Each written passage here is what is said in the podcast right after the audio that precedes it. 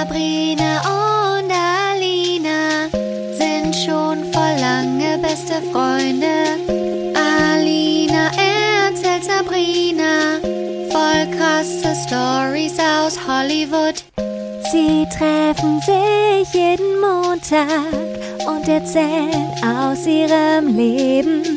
Das alles und noch viel mehr erlebt ihr hier in der Albtraumfabrik. Abend aus Köln. Guten Morgen aus Hollywood. Hallo. Wie, wie geht's euch? Wie ist es, Leute? Ey, hi. Hallo, Hallo. nach Deutschland. Hi und herzlich willkommen zu Albtraumfabrik. Albtraumfabrik. Wir sind eure ähm, besten Freundinnen, eure nicht nervigen, allerliebsten Podcast-Hosts und hm. eure, eure Stimmen in, in eurem Gehirn hoffentlich. Die Stimmen in eurem Kopf. Eure Gehirnwäsche geht jetzt weiter. Mit Alina und Sabrina. Wow, das war gut. Ich, ähm, ich wollte gerade irgendwas sagen. Sag es. Ach so, Happy äh, Montag, ein Tag nach den Wahlen. Also Stimmt. heute, also heute ist Samstag. Wir nehmen Samstag auf, aber der Podcast kommt Montag raus und ich denke mal, wenn ihr das hört, wisst ihr wahrscheinlich schon Dann noch nicht mit hundertprozentiger Sicherheit, aber man weiß schon, welche Partei wahrscheinlich gewählt wurde. Dann ist ja? die Welt eine ganz andere. Oh andere Welt. Bye bye, Angie. Nichts ist mehr, wie es war. Mhm. Ja, aber ich bin echt mal gespannt. Ja, gucken ich bin, wir mal. Ich bin echt mal, ich bin echt mal gespannt, du. Happy New Germany, I guess. wir hoffen, dass wir weiterhin in einer Demokratie leben werden. Ja, ja davon ja, gehe ich jetzt mal gut. aus. Das, das wäre gut. gut. Ja. Und ähm, sonst, ja. Ja, ich war diese Woche, liebe Sabrina. Mhm. Ich war diese Woche auf einer richtigen Hollywood-Party. Auf einer Party? Aha. Erzähl. Das, so, die er, so das erste Mal so richtig. Ich meine, wir waren ja auch unterwegs und so, aber das erste Mal so richtig auf so einem Event, wo man auch so High Heels anzieht oh, und so, so weißt du, seit, ja, ja genau, so mhm. seit Corona. Toll. Denn ähm, es war die zweijährige, ähm, das zweijährige Jubiläum meiner, meines Managements und dafür mhm. haben die so eine Party geschmissen. Cool. Und das war in West Hollywood auf dem Sunset Strip mhm, mh. in der in der sogenannten Sky Bar. Das ist so eine Bar, die ist an einem Hotel dran und die ist so, das ist so draußen, ne? Ja. Und von dort aus hat man über, also einen Ausblick auf Downtown Los Angeles und da ist so ein Pool draußen oh. und so eine Bar und sowas. Und das war aber halt abends, also da war keiner im Pool oder so, aber das war so ganz fancy. Und ähm, Nicole, meine Freundin, die auch eine Comedian ist, mhm. die, wir sind da zusammen hingegangen und dieses, also dieses Management, das ist quasi unser Social Media Management. Ne? Mhm. Ne? Die machen so viel mit so die Deals, die wir auf Social Media machen und sowas. So für TikTok und Instagram. Und die meisten Leute, die bei denen unter Vertrag sind, das sind so Beauty-Influencer oh, und so, ne? Also Gott, die, ja. also unsere Managerin, die ist so für Fernsehen und sowas, für Schauspieler, aber die anderen, so die Großen da, ne? Mhm. Die sind, ähm, das sind so junge, mega krasse Beauty-Influencer. Ich kenne von denen keinen einzigen, aber ähm, die haben so Millionen von Followern und, und, und Nicole und ich haben vorher schon gesagt, also das wird auf jeden Fall interessant, weil wir sind da wahrscheinlich die Ältesten mit den wenigsten mhm. Followern in dieser Welt, weißt du.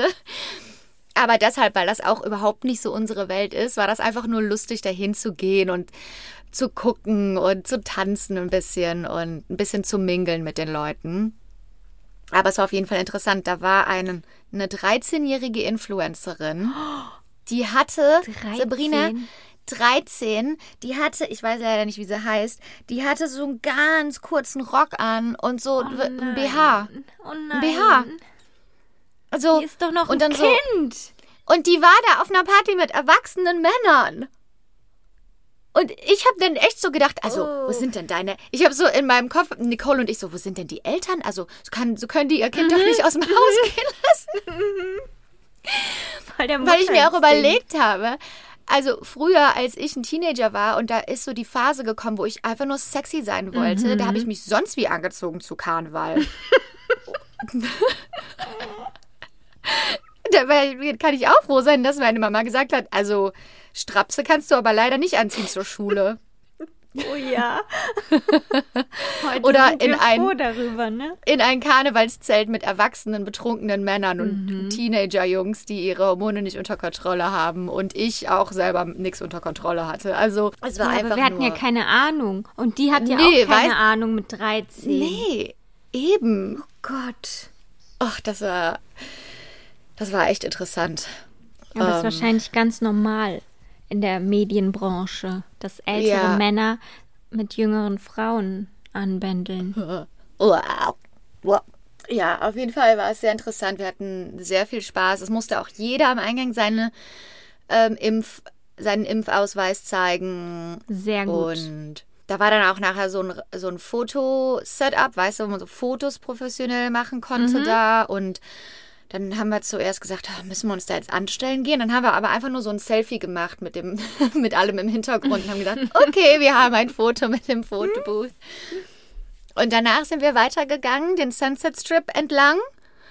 Und dann sind wir äh, ähm, an so einem anderen großen Hotel vorbeigekommen und da war auch so eine Bar drin. Und dann haben wir gesagt, komm, dann gehen wir jetzt hier noch eintrinken und dann fahren wir nach Hause. Ne? Ja. Ähm, also wir sind natürlich mit dem Taxi, mit dem Uber gefahren, weil wir, das war das erste Mal, dass ich raus war und Cocktails getrunken habe und ich habe extrem viel Bourbon getrunken an dem Abend. Also war auch gut, dass wir nicht gefahren sind. Aber ähm, dann sind wir noch zu dieser anderen Bar gegangen und das war in dem Hotel. Hast du schon mal die Serie Lucifer geguckt? Nein. Da, ähm, da wohnt der in so einem Hotel auf dem Sunset Strip und da unten ist auch so ein Club drin und da war das, da waren wir. Und dann stand ich nachher, als wir fertig waren und draußen standen, auf unsere Taxis gewartet haben, Nicole war dann schon weg und ich habe auf meinen Über gewartet und dann habe ich so gedacht, ach, die, die Albträumer, die müssten jetzt auch eigentlich wissen, dass ich hier auf dem Sunset Strip bin, wo wir immer drüber reden. Und dann habe ich so ein Video aufgenommen, so, hallo Albträume, ich bin hier auf dem berühmten Sunset Strip und hier in dem Hotel wird Lucifer gedreht. Das habe ich aber nicht gepostet, aber ich kann das, ich kann Ja, das jetzt das mal posten du. nach der Episode. Da bin ich nämlich leicht angeheitert. Das ist total super. Das wollen wir doch sehen. Ja, das, äh, das poste ich dann Montag oder Dienst, Dienstag oder wann auch immer. Auf jeden Fall. Ich so, ach, ich muss den Albträumern sagen, dass ich hier gerade bin, wo wir immer drüber reden. Oh, das finde ich super, dass du an die Albträumer denkst direkt. Ja, Bei klar, allem, immer was wenn wir ich betrunken tun, bin. denken wir an euch. Ja, ihr seid immer in unserem Leben dabei. Und wir in eurem. Mhm. Auch wenn ihr es nicht wollt. Hm, Was hast du so erlebt diese Woche in dieser perfekten Welt, in dieser Al- perfekten ja. Welt, in der wir leben? Super Welt, da war ja, waren ja gar keine äh, Probleme und Es geht, Skandale. war gar nichts, war, ist gar nichts los. Voll langweilig. also ich war diese Woche auf äh, Geschäftsreise mal wieder. Oh. Bin ja eine erfolgreiche Businessfrau, wie du weißt. Ja, Entrepreneurin. Entrepreneurin, genau. Du so eine Businesskarte machen? Und ja, Sabrina so Wittkämper. Entrepreneurin. Visi Visitenkarte, ja. Ja, genau. Ähm, und dann bin ich mit dem Zug gefahren Oh. und dann auf ähm, der Hinfahrt hatte erstmal mein Zug Verspätung. Und ich hatte so eine Sitzplatzreservierung und dann kam irgendwann eine Frau zu mir. Also die hat vorher woanders gesessen und dann kam sie rüber Ja. und hat gefragt, ob sie sich äh, neben mich setzen kann. Aha. Und dann hat sie mir auch genau erklärt, warum sie sich jetzt äh, umsetzen möchte. Oh, ich habe, Also es- hat es, äh, Es war so eine Quasseltante, ne? So. Ja. Dann hat sie erzählt, ja, weil auf dem Platz, wo ich jetzt gerade gesessen habe, der ist dann ab äh, der und der Stadt ist der schon wieder belegt und äh, wenn ich mich jetzt hier se- hinsetze, dann kann ich einfach äh, sitzen bleiben bis zu meiner Destination. aha, okay. Habe ich gesagt, ja, klar, super. Ist ja, ja. Ist ja gar kein Thema, ja. ne? Setz dich, so. lass mich in Ruhe. Ja, genau. Das habe ich mir so gedacht. Setz dich, leb dein Leben, ich lebe mein Leben, okay. Aber ich habe schon gemerkt, sie war so richtig so enthusiastisch. Ach, sie hatte Rededrang. Ja, dass sie so mhm. Kontakt hat mit einem Menschen. Ja. Mein Glück war, ich hatte dann irgendwann hatte ich so, äh, so ein Teams-Meeting. Mhm. Musste ja. ich dann dran teilnehmen. Das heißt, ich war ja. dann erstmal nicht available für sie, zum Glück. Und irgendwann holte sie dann auch so ihr Strickzeug raus, hat dann angefangen oh, zu stricken. Oh. Also richtig nett, wirklich. Richtig ja. herzerfrischend. Und dann irgendwann war mein Meeting dann zu Ende und ähm, sie meinte dann auch noch irgendwie so, ja, also ich finde das ja immer so schön, wenn man sich auch mal unterhalten kann. Also wenn es passt. Oh, und da hatte ich schon eine innere Panikattacke. Ja. Weil ich bin gar nicht gut in so Smalltalk, ne? Ich Mit würde Fremden. dann. Ja, gar nicht. Ich ja, würde dann wahrscheinlich sowas sagen wie, äh, hier in dem Nachbarort, wussten Sie, dass da mal ein Mord gewesen ja. ist? ja, es ist entweder, es sind so diese Floskeln, die man immer sagt, wow, was für ein krasses Jahr, mhm. Hm, krass, mhm. krass 2020, wow. Wer hätte gedacht, dass es so lange geht mit Corona? genau, wow. Jetzt, die üblichen Sachen, ja. Und oder es ist Oder so man sagt irgendwas komisches. Mordgeschichten. Ja. Ja. Ja, haben Sie dann eigentlich ein Pfefferspray dabei, für wenn Sie alleine draußen entlang gehen oder benutzen Sie dafür Ihre Stricknadeln? Und dann hatte ich so mein ähm, Handy in der Steckdose da eingesteckt, mhm. weil ich mein Handy geladen habe. Und dann guckte sie so und dann meint sie so, ach, hier ist nur eine, okay. Und dann habe ich direkt angeboten, ich so, nee, alles gut, äh, Sie können die ruhig haben, ich habe jetzt genug geladen. Und dann, ja. dann, oh oh. also alles, was ich eigentlich gesagt habe, war für sie so ein Einstieg ja. in eine Geschichte. Ja, ja, ja. Wie so Improviser, die sagen, wir brauchen nur ein ja. Wort, ein Wort. Und daraus können wir ein komplettes Theaterstück spinnen. Ah, Handy aufladen. Okay. Und dann Als ich sie, sieben war. Ja, weil ähm, hier dieses Spiel, das ist, ach, das macht richtig süchtig und ich habe jetzt nur noch zwei Prozent. Und einmal, da habe ich fast, wenn ich, habe ich fast äh, verpasst auszusteigen aus dem Zug, weil das Spiel so spannend war. Oh. Und was, was antwortet man denn auf sowas? Wow. Wie heißt wow. denn das Spiel? nee, wow, nee, das ist ja krass. Keine Rückfragen. Wow, wie heißen Sie denn? Sind, fahren Sie immer alleine Zug? Darf ich du sagen? Ich komme aus Köln, da sagt man du. Oh Gott. ja, vielleicht muss man dann einfach mal sagen, weißt du was? Ich höre der Frau jetzt zu und führe eine intensive Unterhaltung mit ihr. Ja, hätte ich auch machen denn, sollen. hätte ich machen sollen. Denn wir beide sind Menschen auf diesem Planeten zur gleichen Zeit. Da haben das wir doch was gemeinsam. ja, und das ist schon was Besonderes.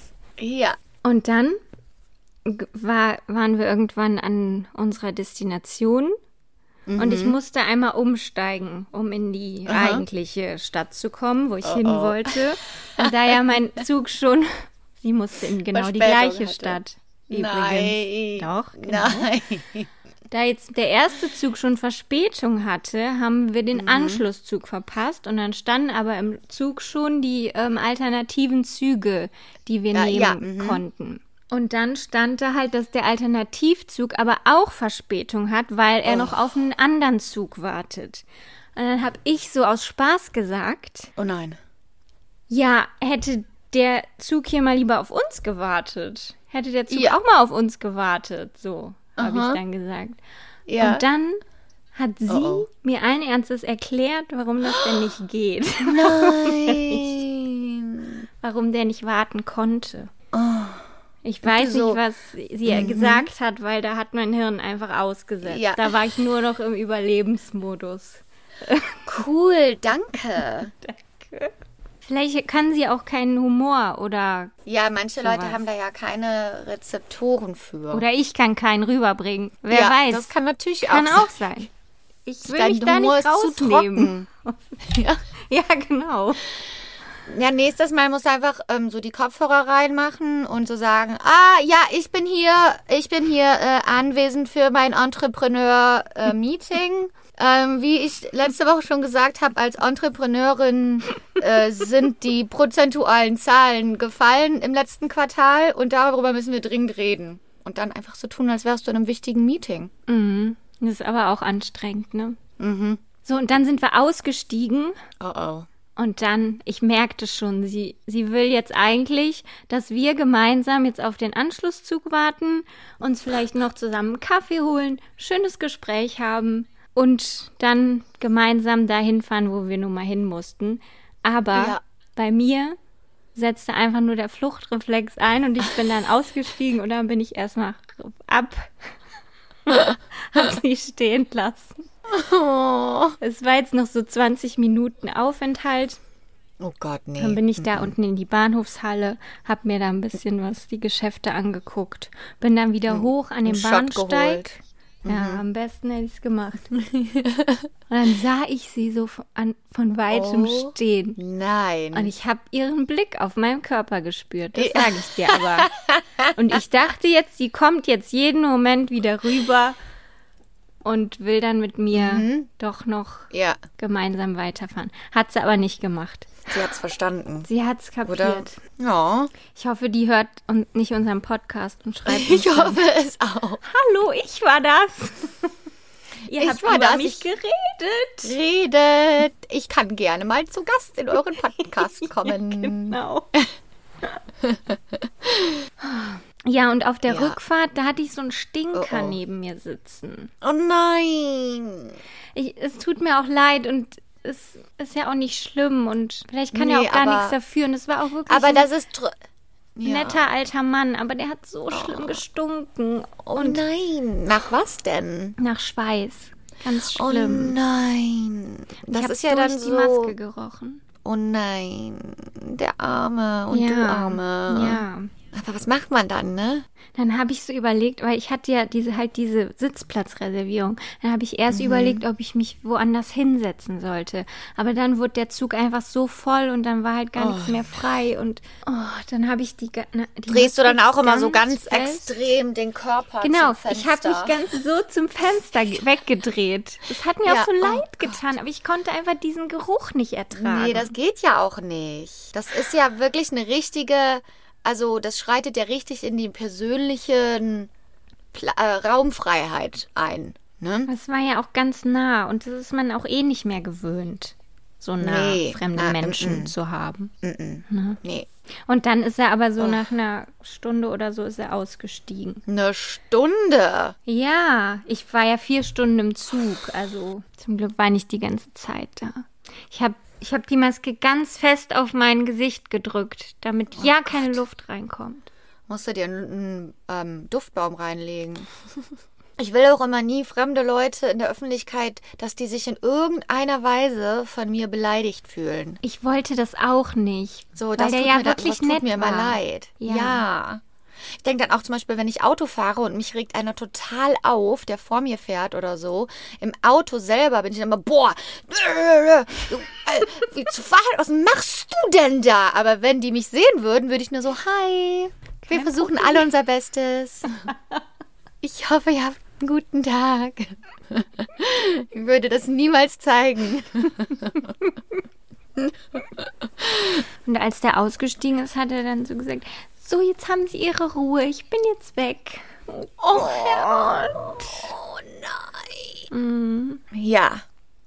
Dann gibt es natürlich auch ein Update Zu Gabby Petito. zu Gabby Petito. ja. Ja, leider, wie wir wahrscheinlich alle schon mitbekommen haben, leider hat es sich bisher genauso bestätigt, was die schlimmsten Befürchtungen waren. Ihre Leiche wurde im Park gefunden und es wurde bestätigt, dass es ein, dass sie ermordet wurde. Ähm, das Haus von ihrem Verlobten wurde durchsucht und mittlerweile wurde auch ein ähm, Haftbefehl gegen ihn erlassen. Haftbefehl gegen ihn erlassen und seine Familie sagt, er ist eines Tages wandern gegangen und ist nie wieder gekommen und ist jetzt ein Missing Person, aber es ist sehr, natürlich sehr klar, dass er sich versteckt und man weiß, die wissen absolut nicht, wo der ist. Aber der Haftbefehl, der ist, we weil er eine fremde Kreditkarte benutzt hat. Ja. Der ist er nicht ist ja immer noch Fall, kein. ne? Nee, genau. Ich glaube, er ist halt immer noch Person of Interest, was nicht Ja, heißt, genau. dass er verdächtigt ist, Ja. weil die natürlich, also erstens, wie du schon gesagt hast, da strategisch rangehen müssen und weil sie natürlich auch noch gar keine Beweise haben, Mhm. dass er es ist oder dass er was damit zu tun hatte. Aber sein Verhalten in den letzten Wochen und da- alles, was man bisher weiß, lässt einen natürlich absolut nicht daran zweifeln, dass er auf jeden Fall was, dass er auf jeden Fall daran schuld ist. Nee, natürlich. Ich meine, dass sie jetzt sagen, der, ähm, der Tod war ein Tötungsdelikt. Also sie ist nicht eines natürlichen Todes gestorben, Genau. sondern sie ist auf irgendeine Art und Weise getötet worden. Und er war nun mal der Letzte, der mit ihr Kontakt hat, Und wahrscheinlich. war auf einmal zu Hause und hat gesagt, ja, ich weiß nicht, hat gar nichts gesagt, hat sich ja, bei das ihrer ist Familie halt auch nicht so gemeldet. komisch. Er ist am 11. nach Hause gekommen, alleine. Nee, er ist am 1. nach Hause gekommen. Am 11. haben sie sie vermisst gemeldet. Ah, so war das, genau. Und dann ist er am Mhm. Ja. 14. zum Hiken gegangen. Mhm. Also mit seinem Auto dahin gefahren. Einen Tag später haben dann seine Eltern das Auto abgeholt, nach Hause gebracht und erst am 17. haben sie ihn vermisst gemeldet.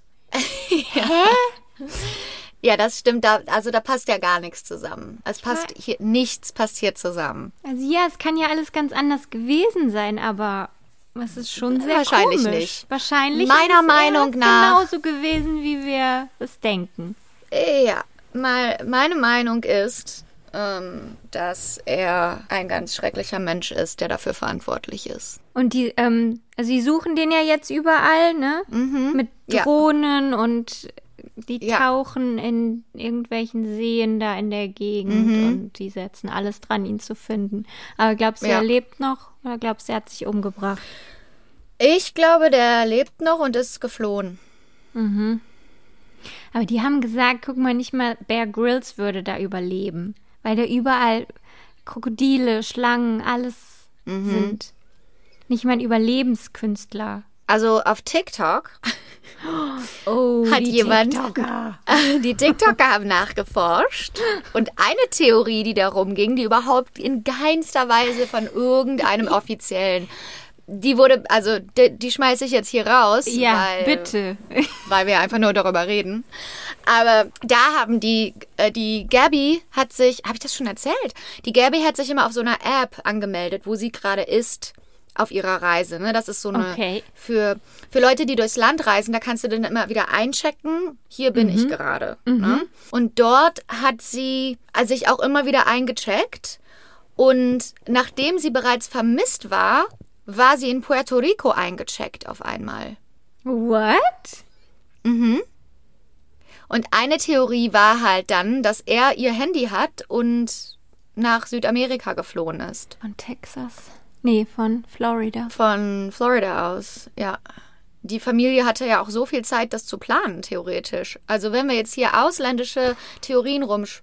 Gar nicht so ausländisch. Der ist seit dem ersten zu, zu Hause gewesen. Die hatten zwei Wochen Zeit, Ja, guck mal, die haben doch auch gefragt, alle möglichen Beweise Verlobte? zu ver alle möglichen Beweise zu vernichten und irgendwas zu planen.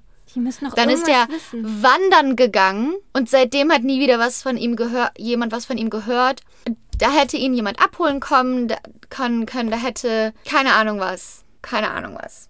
Aber ich weiß nicht, ich finde es einfach kurios, dass er dann angeblich wandern geht und die Familie das Auto wieder abholt und der für Tage verschwunden ist und die ihn dann erst vermisst melden und dann soll er zufällig von einem Krokodil gefressen worden sein. Das ist natürlich cool, dass wir das denken. Also weißt du, das ist natürlich gut, dass er genau dort verschwunden ging, wo es wilde Tiere gibt Okay. und wo sowas dann erklärt werden, damit weg erklärt werden könnte, ne? Das ist natürlich viel besser, wenn er irgendwo noch ist. Ja, wenn sie ihn fassen, wenn er dafür zur Verantwortung gezogen wird, wenn man ihn zur Tat verbinden kann und so weiter und so fort. Also ich bin echt guck mal, mal, das hat jetzt so eine große Aufmerksamkeit weltweit. Irgendwann wird ihn jemand erkennen auf der Straße. ich er, hoffe es. Er kann sich ja nicht ewig verstecken. Nee, ich bin echt mal gespannt. Und wo du gerade sagst, dass das weltweit so eine Aufmerksamkeit erregt hat. Mhm. Das, ist eine, das hat natürlich auch wieder eine ganz neue yeah. Konversation eröffnet. Ich weiß nicht, ob das in Deutschland auch so war, ja. aber besonders hier in Amerika, dass dieser eins, dieser einzelne Fall so viel Aufmerksamkeit bekommen hat mhm. und so viel ähm, Aufmerksamkeit auch von der Polizei und dass das FBI involviert war, also dass die wirklich die volle Kraft dahinter gesch geschossen haben, Gabby zu finden. Das aber natürlich gleichzeitig ist pro Jahr, also ich glaube letztes Jahr im Jahre 2020 wurden bei dem FBI 89.000 vermisste Personen gemeldet mhm. und man bestellt, man stellt natürlich besonders hier in Amerika den Vergleich dar und sagt, viele vermisste Personen, die schwarz sind oder ähm, indigen, mhm. von denen wird das nicht, die kriegen nicht die gleiche Aufmerksamkeit, weder von der Polizei, noch geht das zum FBI, noch kriegt das nationale, internationale Aufmerksamkeit. Ist auch so, ja. Ich glaube, der Vergleich sollte dahin gehen, lass uns die gleiche Aufmerksamkeit auch an andere Fälle richten und lass uns das gleiche Mitgefühl auch an andere Leute richten und lass uns genauso darüber verärgert sein, dass zum Beispiel Jelani Day ver, ähm, vermisst gemeldet wurde. Jelani Day zum Beispiel war ein äh, 25-jähriger schwarzer Student in, an der Illinois State University. Er wollte Arzt werden. Er ging am 24. August wurde er als vermisst gemeldet. Also es hat sich genau zur gleichen Zeit mhm. zugetragen als der Gabby Petito Case. Aber die Polizei hat halt nicht so diese die gleiche Macht dahinter geschmissen. Das FBI hat sich da nie eingeschaltet. Mhm. Die Mutter hat sich auch an Social Media gewendet und hat gesagt, mhm. helft mir meinen Sohn zu finden, aber das hat ist halt nicht viral gegangen. Krass, ne? Mhm. Ähm, zwei Tage später wurde sein Auto gefunden in einem kleinen Ort, in einem Wald, wo die Klamotten noch drin waren, die er zuletzt anhatte. Niemand wusste, was passiert ist. Und neun Tage später wurde dann seine Leiche in einem Fluss gefunden und man weiß immer noch nicht, woran er gestorben ist oder was passiert ist. Mhm. Aber ich glaube, das ist die Message dahinter, dass man sagt, wenn diese True Crime Fälle so so eine Aufmerksamkeit bekommen, die gleiche Aufmerksamkeit muss auch anderen Fällen gegeben werden, besonders weil weil es ist halt leider so, dass das Leben schwarzer Menschen oder besonders in Amerika ähm, amerikanischer Ureinwohner, der Völker der amerikanischen Ureinwohner halt überhaupt nicht gleichgestellt wird mit dem Leben weißer Menschen. Absolut, ja. Aber ohne Gabys Fall wäre diese ganze Diskussion jetzt nicht entstanden, ne? Ja. Mhm. Wäre das gar nicht zum Thema geworden und ja. Mhm. Ja, es ist gut, dass wir diese Konversationen haben. Auf jeden Fall. Mhm. Die Kritik ist auf jeden ist, Fall berechtigt und es Kritik ist berechtigt. Es entspricht ja auf jeden Fall der Den Wahrheit. Fakten, also wir ja. können das ja nicht sagen, nee, ist ja nee. gar nicht so. Es ist 100 Prozent so und es, ja. Ne, das ist halt jetzt eine, eine weiße junge Frau, die auf Social Media auch ein Following mhm. hatte und ja, was wir halt einfach daraus lernen können, ist dann die Plattform einfach zu nutzen, um auch solchen Fällen ähm, Aufmerksamkeit zu geben und auf jeden Fall. Ich glaube, es gibt genug Fälle, über die wir berichten, berichten können. können. Ja. Mhm. Gehen wir mal wieder zurück nach Hollywood. Okay. Und ich sage dir jetzt mal, worum es heute in unserem Podcast geht. Denn wir gehen mal wieder etwas zurück zum Old Hollywood. Mhm. Ähm, denn heute möchte ich reden über die Legende von Peg and Whistle. Nee, also das sagt mir jetzt gar nichts. Gar nichts? Gar okay, sagt dir das was, das Hollywood, The Hollywood Sign Girl? Mm, -mm. Mm so viele Leute, die hier hinkommen und ihre Träume erfüllen, so viele Leute scheitern, verzweifeln daran, ihre Träume nicht erfüllen zu können. Und dafür steht ja Hollywood. Hollywood steht für beides. Und ähm, Peck and Whistle ist bis heute eine legendäre Geschichte in Hollywood. Tauchen wir also mal ein in das Leben von Peg. Peg wurde als Millicent Lillian Peg Entwistle im Jahre 1908 in Port Talbot in Wales geboren, hatte englische Eltern und ist dann auch in West Kensington in London aufgewachsen. Und ähm, ihr Vater Robert war auch Schauspieler. Man weiß nicht genau, was mit ihrer Mutter passiert ist. Einigen Berichten zufolge ist die Mutter gestorben, als Peg noch sehr jung war. Und einigen Berichten zufolge ist ähm, hat Robert einfach das Sorgerecht gehabt und die hatten mit der Mutter nichts mehr zu tun. Auf jeden Fall war die Mutter nicht Teil ihres Lebens. Okay. Peg und ihr Vater sind dann im Jahre 1913 von Liverpool nach Amerika gekommen und ihr Vater war in New York in einigen Theaterstücken drin und auch in Ohio. Also die kamen hierher, um damit der Vater als Schauspieler arbeiten kann. Mhm. Da war Peg noch ähm, sehr jung. Dann im Dezember 1922 wird Robert angefahren auf der Straße in New York. Der Fahrer des Autos fährt einfach weg, bege äh, begeht Fahrerflucht und Robert ist am Ende an seinen Verletzungen gestorben. Oh. Jetzt muss Peg, die gerade 14 ist, mit ihren zwei jüngeren Halbbrüdern zu ihrem Onkel ziehen. Der Onkel mhm. Ist ein Manager in New York und der managt den Broadway-Schauspieler Walter Hampton. Cool. Das war ein sehr bekannter Broadway-Schauspieler damals. Mhm. Und Broadway ist ja auch so das Nonplusultra für Schauspieler. Mhm. Ne? Also wenn du es zu Broadway schaffst, dann, dann hast du es geschafft. Besonders in der Welt von Theater und Musicals. Mhm. Ähm, Im Jahre 1925 hat Peg dann in Boston gelebt und hat dort mit dem Henry Jewett's Repertory, das ist so eine Theatercompany gewesen, mit denen ist sie aufgetreten und sie war einer der Henry Jewett Player. Und die haben so nationale Aufmerksamkeit bekommen sogar. Das war so ein ganz anerkannte Theater ähm, und dort hat sie dann ihre ihre Leidenschaft ausgelebt ähm, denn sie wollte auch eine Schauspielerin sein, genau wie ihr Vater. Das heißt, mit 17 hat sie jetzt bereits angefangen, hat sie bereits ihre Karriere angefangen. Walter Hampton, der dieser, diese Broadway-Legend hat ihr sogar eine klitzekleine Rolle gegeben in der Produktion von Hamlet auf Broadway. Mm. Da ist sie einfach nur, da hat sie auch keinen Credit für bekommen. Sie war mhm. einer der Schauspieler, die so die ganz kleinen Sachen gemacht hat und sie ist so auf die Bühne gekommen, hat die Krone gebracht dem König und sowas. Cool.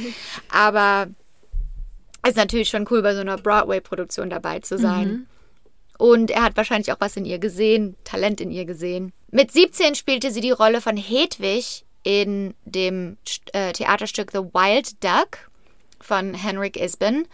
Und eine junge Betty Davis hat sie im, war im Publikum einer ihrer Aufführungen und hat ihre Performance gesehen und hat gesagt, hat sich zu ihrer Mutter gedreht und hat gesagt, ich möchte genauso sein wie Peg Entwistle. und das war so der das war der Grund, warum Betty Davis sich entschieden hat, Schauspielerin zu werden. Aha. Und wer nicht über P Betty Davis Bescheid weiß, das ist eine der größten Schauspiellegenden in Old Hollywood. Mhm. Die hatte eine lange Karriere und hat so ziemlich alles mitgenommen, was man konnte. Im Jahre 1926 war Peg dann angestellt bei der New York Theatre Guild und damit ging es quasi zum Broadway für sie. Also das war so die große Company, für die, wenn man für die arbeitet, dann wird man in Broadway-Stücken ein, ähm, eingesetzt. Und für sie hat sie dann zum ersten Mal auf dem Broadway in The Man from Toronto gespielt. Da hat sie die Rolle der Martha gespielt.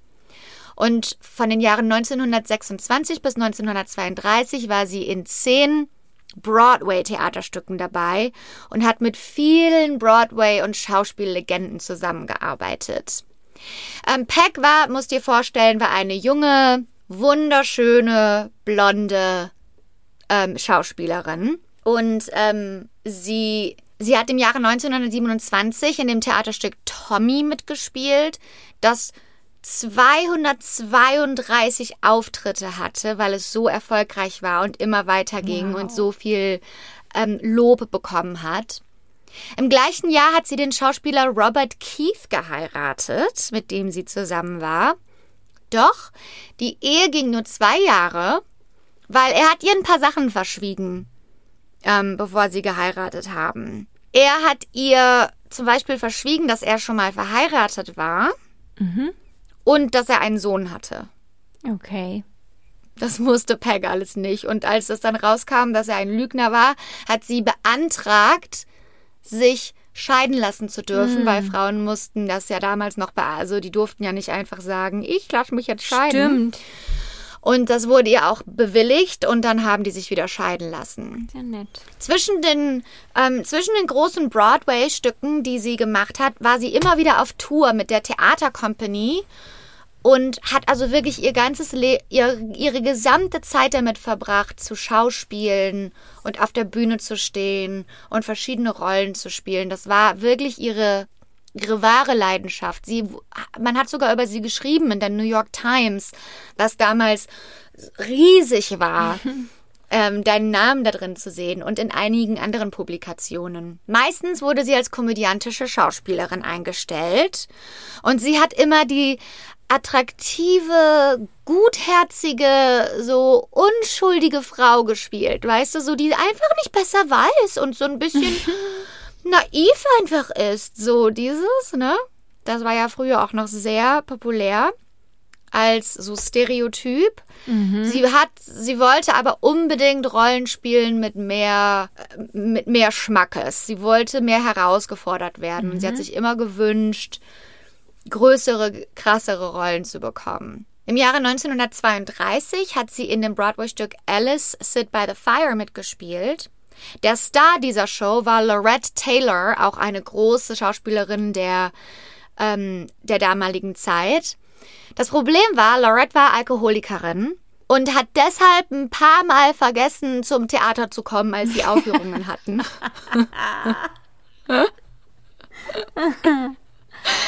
Das heißt, ja die Leute, passieren. die dann schon, kann ja mal passieren, ne? Ja. Alle, also es saßen schon alle im Publikum. alle anderen Schauspieler waren da, bereit im Kostüm, Make-up und Lorette kommt einfach nicht. Und dann mussten sie halt immer den Leuten das Geld wieder zurückgeben. Oh. Und dann wurde halt irgendwann das Stück komplett gecancelt. Shit. Es wurde komplett abgesagt. Und das Problem war auch, wir sind jetzt ähm, Anfang der 30er das heißt, wir sind in Amerika gerade und auch eigentlich in der ganzen Welt inmitten der äh, großen Depression, the Great Depression, die große Weltwirtschaftskrise der 30er, mhm. was, in New, was in New York extrem heftig zugeschlagen hat in der Theater-Community. Viele Theater konnten es sich nicht leisten, sich über Wasser zu halten. Viele Theaterstücke sind abgesagt worden und viele Schauspieler haben nicht mehr so viel Arbeit gefunden wie vorher. Mhm. Gleichzeitig haben die in Hollywood mhm. gerade angefangen, Filme mit Ton zu produzieren. Die Silent-Film-Ära war vorbei und jetzt wurde in Filmen gesprochen und gesungen. Und viele Broadway-Stars sind nach Hollywood gekommen, weil die hatten einen Vorteil den ganzen Silent Stars gegenüber. Sie hatten bereits eine Ausbildung um, um sich zu artikulieren, um ihre Stimme einzusetzen, mhm. um zu singen, weil es waren Theaterschauspieler und ja.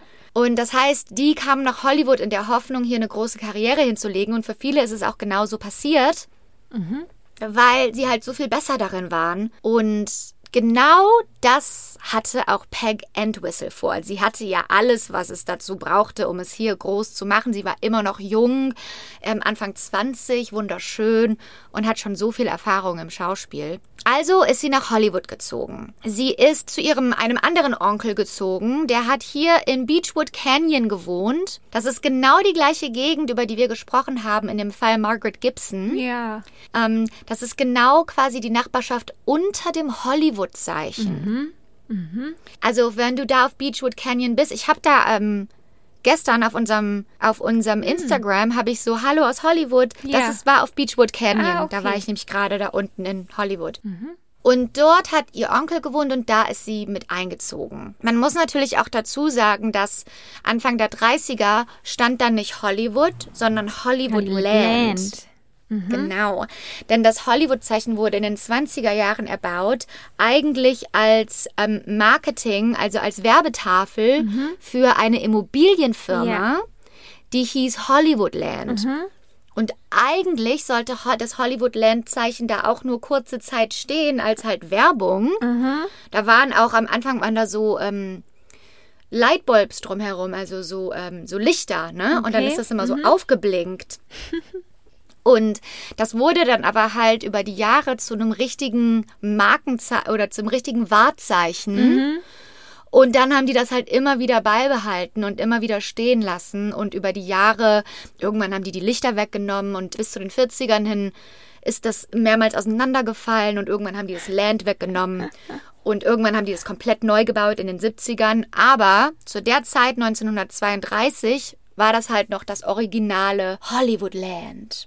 Und da konnte Peg von dem Haus ihres Onkels jeden Tag draufschauen. Und es war quasi die ultimative, das ultimative Wahrzeichen ihrer Träume und der Träume vieler, vieler Schauspielerinnen, die nach Hollywood gekommen sind in den 30ern. Ähm, das war aber halt auch genau irgendwie das Problem. Also sie ist halt irgendwie untergegangen in dieser Masse an jungen, hübschen Schauspielerinnen, die versucht haben, einen Vertrag zu bekommen mit den fünf Studios, die, die zu der Zeitpunkt die einzigen waren, die Verträge ausgehändigt haben. Wir haben da ja schon mal drüber geredet. Es war damals so, man hat quasi einen Festvertrag bekommen bei einem der großen Studios und die haben dann immer versucht, Stars draus zu machen aus ihren Schauspielerinnen oder man wurde halt in kleineren Rollen eingesetzt, aber ohne Festvertrag hatte man halt auch keine Chance auf eine richtige Karriere. Und es war halt extrem, es war extrem ähm, competitive. Anyway, Peg hat es versucht. Es war sehr schwer und sie hat dann aber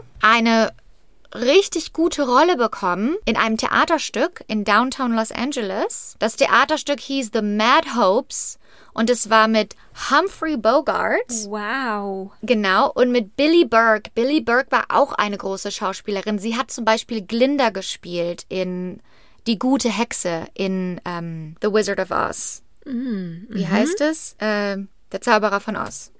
Und das heißt, also Humphrey Bogart und Billy Burke waren so die Hauptdarsteller und ähm, Peg hatte aber auch eine gute Rolle und hat auch eine mega gute Kritik bekommen in der LA Times. Dann hat sie weiterhin versucht, Filmrollen zu bekommen, eine Festanstellung bei einem der fünf Studios und es, es lief einfach nicht. Es war einfach quasi unmöglich für sie da irgendwie reinzukommen. Doch dann, eines Tages, ist es passiert. Einer der großen Studios hat den Film 13 Women produziert und Peg hat eine Rolle bekommen in diesem Film. Es war ein Film über Sorority-Schwestern, also so College, weißt du, wenn du zum College gehst, dann bist du ja in so einer Sorority drin, wo so alle Frauen in einem Haus leben, ne? Das war ja damals, das war ja damals auch schon so. Und der Film ging darüber, dass Sorority-Schwestern, also das war so ein Slasher-Film, ne, so ein Gruselfilm. Oh, so, es war ja. der Anfang von so von dieser Cool. Art von Film. Und äh, da ging es halt darum, dass die ganzen Frauen, die in dieser Sorority leben, sich entweder äh, dazu gebracht werden, sich entweder gegenseitig umzubringen oder sich selber umzubringen. ähm, das waren aber halt auch alles Frauen, ne? Und das war der erste Film, der so eine Female Ensemble hatte. Cool. Also so war eigentlich echt cool. Und das beruhte auch auf einem Buch und die Rolle von, und das war ein Film, also ein Thriller mit einem hohen Budget. Die Stars des Films waren Myrna Loy und Irene Dunn, zwei äh, Schauspielerinnen, die bereits einen Namen hatten in Hollywood. Und Peg spielte eine Nebenrolle namens Hazel Cousins. In dem Buch, worauf der Film basiert, ist die Rolle eigentlich lesbisch. Aber das geht natürlich nicht. Das führt zu weit. Tut mir leid. Das, aber sowas kann man das nicht geht zeigen. nicht. Das kann man im Fernsehen oder im Kino nicht zeigen. Nee. Und deshalb im Film war ihre, ihr Charakter war verheiratet mit einem Mann Gut. Dann und, sind wir und hat, safe. aha, und hat äh, den Mann dann auch äh, umgebracht. Okay. Okay. Ja. Eine kleine Änderung. ähm, als der Film zu Ende geschnitten wurde, war sie 16, hatte sie eine Screentime von 16 Minuten. Man konnte ihr Gesicht 16 Minuten lang sehen in diesem Film. Das ist sowas bedeutet was, Ja. ne? So ein Ja. Screentime. Dann besonders damals, wo man das nicht hundertmal gucken kann, so macht man sich dann einen Namen. Dann wurde der Film aber vor einem Testpublikum gezeigt und ist nicht gut angekommen. Und dann haben die den Film extrem runtergeschnitten. Und am Ende war ihre, Sc- ihre Screentime nur noch vier Minuten lang. Mist. Das war natürlich eine extreme Enttäuschung. Und am Ende hat Peg dadurch auch keinen Festvertrag bei dem Studio Scheiße. bekommen. Ja, das war eine extreme Enttäuschung für Peg, die einfach nur noch zu der üblichen Frustration, die übliche Hollywood-Frustration weiter beigetragen hat. Dann, am 16. September 1932 sagte sie zu ihrem Onkel, dass sie sich mit Freunden trifft, ist dann aber stattdessen die Hills hochgewandert. Wie? den Berg hochgegangen. Ist quasi hoch zum Hollywood-Zeichen gewandert. Ah, ganz alleine. Ganz Dunkeln. alleine. Ja. Und du weißt ja, wie das ist. Also, das muss man sich vorstellen. Das Hollywood-Zeichen, das steht hier im Griffith Park. Das ist quasi, das sind die Hügel, die Hills. Ähm, aber da, da drumherum ist Park. Also da drumherum sind Wanderwege und Wild ist da drumherum und man kann da hochwandern. Es gibt verschiedene Wanderwege, die da hochführen. Das, das dauert auch so eine Minute, bis man da oben ist. Und ähm, diese, dieser Teil von Griffith Park ist halt direkt über Beechwood Canyon drüber. Also da kann man auch parken auf der Straße, wenn man da hochwandern möchte und so. Und so muss man sich das halt vorstellen, dass sie da quasi hochgewandert ist. Und dann war sie da oben und dann war dort, weil gerade an dem Hollywood-Zeichen gearbeitet wurde, stand eine Leiter an dem H vom Hollywood-Land-Zeichen. Ja. Und dann ist Peg Entwistle die Leiter hochgeklettert und hat sich von dem Haar runter in ihren Tod gestürzt. Oh, oh. Aus lauter Hollywood-Verzweiflung. Nein. Ja. Ach, die Arme. Am nächsten Tag hat eine Wanderin, die da oben lang gewandert ist, einen Frauenschuh, eine Jacke und eine Handtasche gefunden. Dann hat sie diese Handtasche geöffnet und in dieser Handtasche war eine Notiz. Okay. Und auf dieser Notiz stand drauf, ich befürchte, ich bin ein Feigling. Entschuldigung für alles. Hätte ich dies schon vor langer Zeit getan, hätte es viel Schmerz erspart. P.E. Daraufhin, also offensichtlich eine, eine Suizid, ähm, Abschiedsbrief. Ab, ein Abschiedsbrief. Daraufhin schaute die Wanderin den Berg hinunter und sah dort die Leiche von Peck Entwistle. Angeblich, das ist nicht bestätigt, aber das ist ein großer Teil der Legende von Peck Entwistle. Angeblich hat sie am nächsten Tag einen Brief bekommen, in dem ihr eine Rolle angeboten Nein. wurde in einem Theaterstück, aber eine gute Theaterproduktion. Eine Theaterproduktion, in der sie eine Rolle hätte spielen sollen über eine Fra äh, einer Frau, die sich das Leben nimmt. Oh. Gott. Makaber. Bis heute ist die Legende von Peck Entwistle sehr bekannt in Hollywood und wird immer wieder genannt in Popculture, weil, wie bereits erwähnt, weil es halt genau die beiden Seiten, den, den Traum und den Albtraum von Hollywood präsentiert. Diese absolute Verzweiflung, die man spüren kann, wenn man einfach alles tut, was man nur kann und man einfach nicht weiterkommt, einfach keine Rolle bekommt, keine Anerkennung bekommt und man einfach merkt, ich werde es nie schaffen, meine Träume zu erfüllen. Und es geht sogar noch weiter mit Peck Entwistle, denn in den 40ern ist das H einfach umgefallen vom Hollywood-Zeichen. Das ist einfach, das, das, das ist, hat's nicht mehr ausgehalten, das konnte nicht mehr stehen, das ist umgefallen, das ist so den Berg runtergerutscht. Und dann haben die Leute gesagt, das muss doch der Geist von Peck Entwistle gewesen sein. Und somit ging die Legende los des Hollywood Sign Ghosts, Hollywood Sign Girl, Okay. der Geist, der Geist, der das Hollywood-Zeichen ähm, bis heute umspukt und auch Griffith Park bis heute nicht verlassen hat. Krass. Zum Beispiel war in den 90ern ein Paar in Griffith Park, die sind dort gewandert und die haben auf einmal eine blonde Frau gesehen, die Klamotten anhaben, anhatte der 30er Jahre und die ist vor ihren Augen erschienen und sah ähm, ja distressed aus, also als wäre sie, wie sagt man, ähm, Aufgeregt oder? aufgeregt, aufgewirbelt und dann ist sie einfach wieder verschwunden. Also die ist so vor deren Augen erschienen und dann ist sie wieder verschwunden. Gruselig.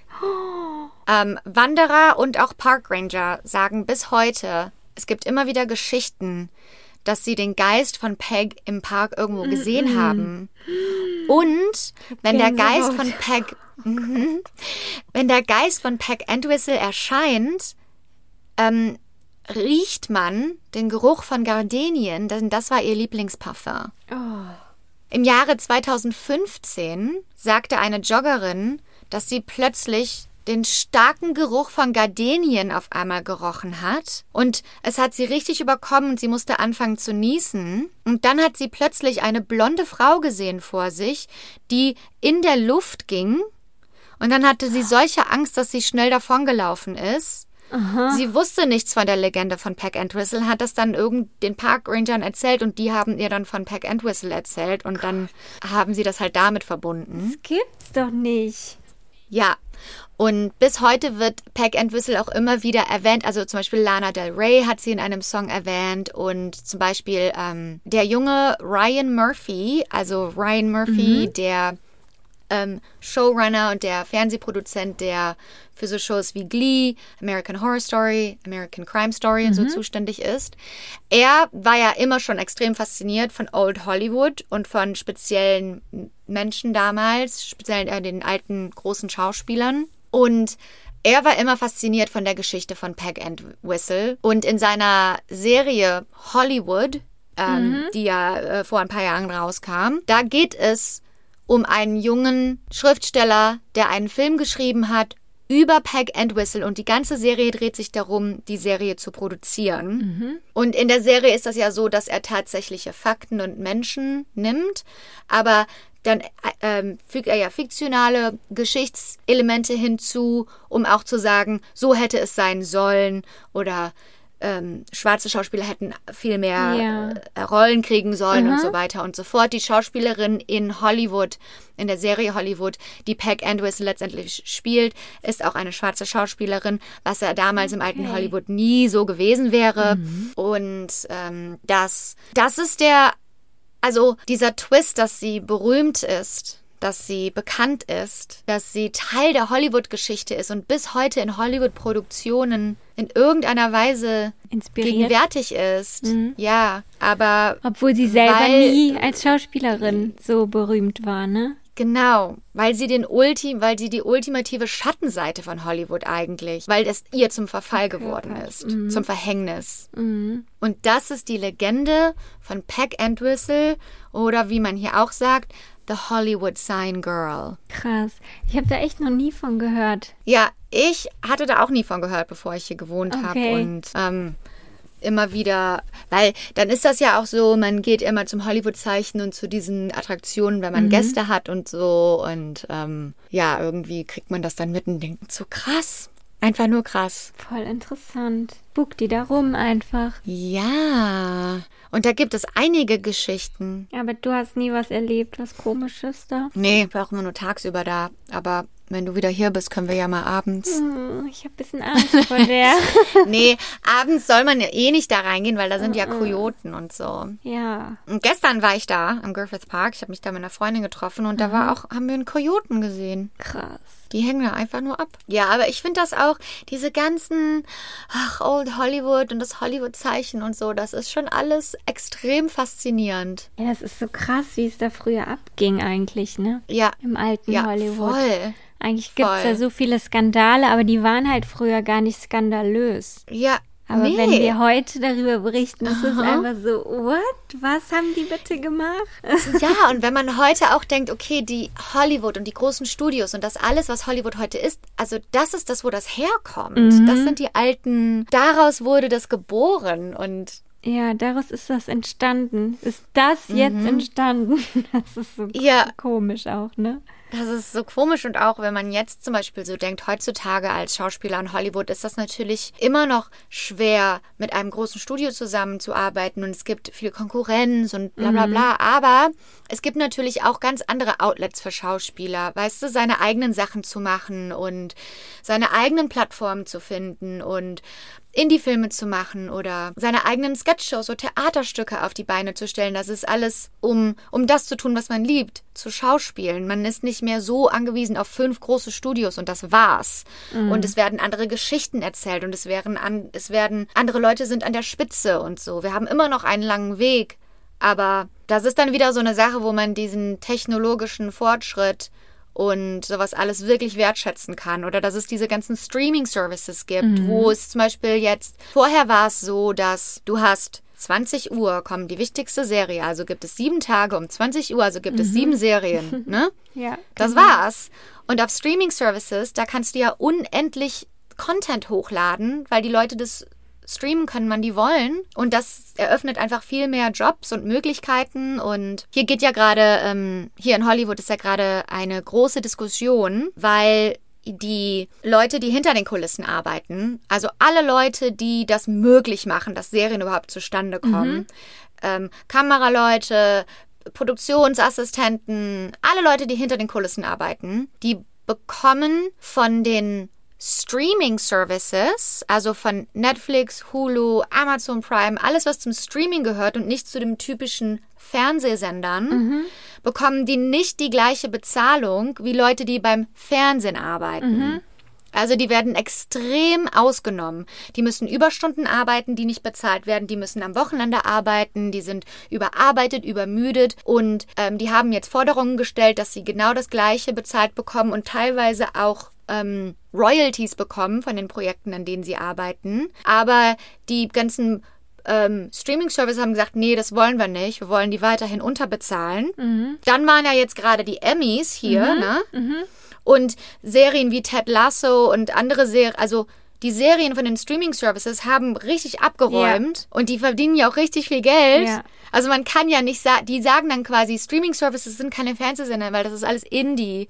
Aber ist es ja Ist nicht, es das ist ja nicht. Nee, Mainstream. nee, ja. Das ist das ist as Mainstream as it gets. Genau. Ne? Ja. Und dementsprechend müsst ihr auch eure Leute bezahlen. Und das ist so gerade die Dis- Diskussion, die die hier abgeht. Und es, wir stehen also kurz vor einem Streik Krass. weil die IATSE, also IATSE, die Uni, die, ähm, wie sagt man, Union, äh, die Gewerkschaft. Gewerkschaft, die sich um Genau, die sich um diese, äh, diesen Teil der Arbeiter in der Industrie kümmert, die haben halt gesagt, entweder ihr gibt uns bessere Kon- Konditionen oder wir streiken. Und jetzt ist es halt gerade auch so dabei, dass sich alle Schauspieler und alle Leute, die quasi vor der Kamera stehen, dass die sagen, wir stehen dazu, wir stehen mit denen, wir, wir sind dafür, dann sollen sie streiken. Und wir in unserem Haushalt haben jetzt zum Beispiel auch schon gesagt, wenn es wirklich zum Streit kommt, zum Streik kommt, dann melden wir alle unsere Streaming-Services ab, bis, bis die sagen, wir stimmen dem zu, dass die Arbeiter ein Living Wage bekommen und am Wochenende frei haben und so Krass. weiter. Ganz normale Sachen eigentlich. Ähm, das, das geht hier gerade ab in Hollywood.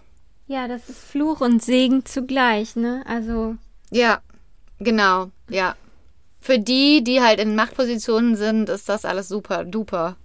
die verdienen so viel Geld und sind nicht bereit, einfach Mhm.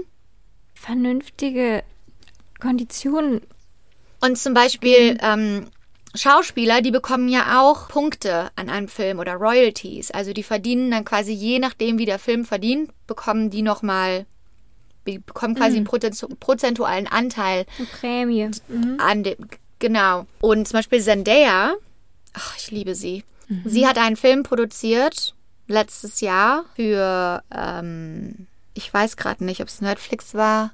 Auf jeden Fall hat sie von ihren Rechten an dem Film jedem einzelnen Crewmitglied ein Prozent abgegeben. Also quasi ein Prozent von dem, was sie eigentlich bekommen, verdienen würde, wenn der Film verkauft wird, hat jedes einzelne Crewmitglied gegeben, weil sie wollte, dass die, dass das quasi, dass sie alle daran teilhaben, wenn der Film wirklich erfolgreich ist am Ende, weil die alle mithelfen. Am Ende wurde der Film für 300 Millionen Dollar, hat der Film 300 Millionen Dollar gemacht und die haben alle 300.000 Dollar verdient.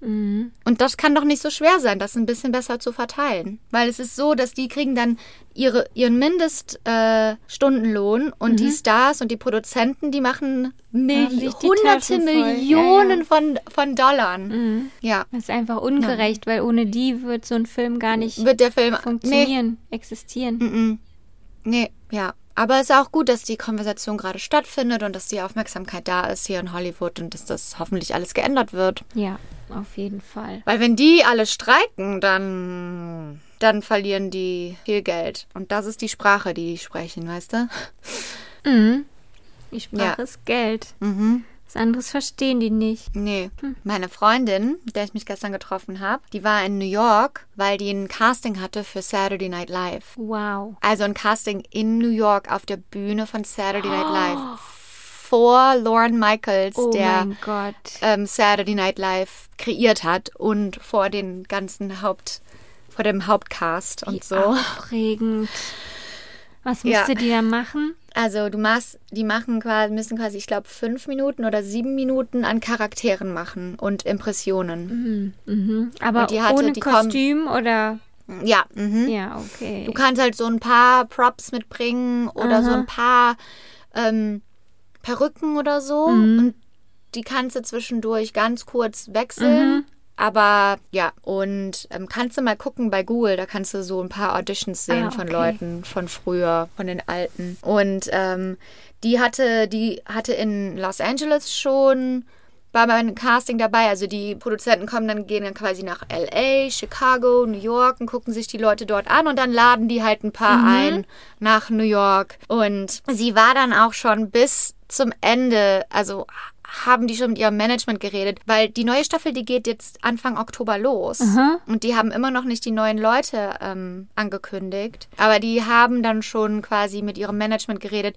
Wenn sie nach New York ziehen muss, dann ist das hier die Relocation Bonus und dann wird sie in dem Hotel wohnen und dann muss sie sich halt eine Wohnung suchen und am 2. Oktober ist die erste Show und dann hat sie eine Absage bekommen. oh nein. Mhm. Aber krass, ne? So nah Aber dran. mega gute Erfahrung, ne? Also, Ja, und die, und die lieben die auch, ne? Die lieben die. Aber das Problem ist, die haben zwei Leute, im, drei Leute im Cast, die der gleiche Typ sind und alles, was sie machen würde, auch von ihren Stärken her, das wird bereits schon übernommen von dem, von den Leuten. Und das war dann halt so. Also ihre, ihr Casting war super. Sie hat ihr Bestes gegeben. Sie ist selber sehr mit sich zufrieden. Und man sagt auch immer, also wenn man da ähm, ein Casting hat vor Lauren Michaels, der große Boss von SNL, dann sagt man immer, glaub nicht, dass da gelacht wird. Also es wird nicht gelacht. Das darf dich aber nicht von der Bahn schmeißen. Aber die hat gesagt, die haben, da waren voll viele Lacher und so und cool. ja, voll cool. Oh, ich klappt's ja noch. Ja, genau. Genau. Ja, Hollywood, I'm telling you. Ist immer was los hier. Da kommt man nicht zur Ruhe. Hör mal, ich sage dir. So, ich muss jetzt schlafen gehen. Okay, ja, wir haben es ja jetzt auch wieder mal im Kasten, ne? Und ich muss morgen wählen. Oh ja, morgen ist Bundestagswahl.